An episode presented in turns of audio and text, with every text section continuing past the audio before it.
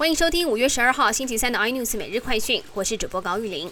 国内今天新增十六例本土个案，其中三例是宜兰游艺场群聚，十例是新北狮子会相关的群聚案件。新北市长侯友谊也宣布关闭八大特殊娱乐行业，包括图书馆以及十四个运动中心。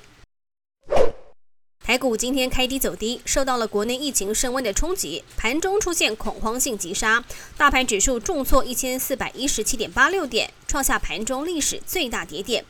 国安基金执行秘书阮新华表示，台湾经济基本面还是强的，呼吁投资人冷静。国安基金也会密切关注股市的后续发展。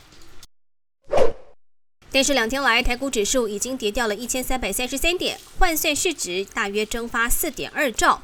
若以目前累计开户人数一千一百五十四万八千一百五十八个人来做计算，平均每位股民短短两天资产大约减少三十六万左右。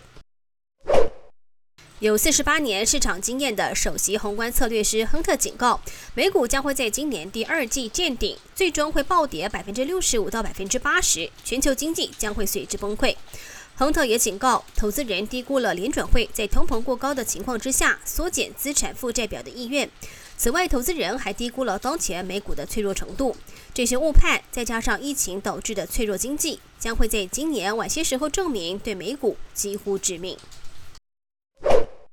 世界首富亚马逊创办人贝佐斯近来频频抛售亚马逊的股票，继上个礼拜出售价值一千两百四十亿的亚马逊股票之后，最近又出售了四百九十七亿的自家股票。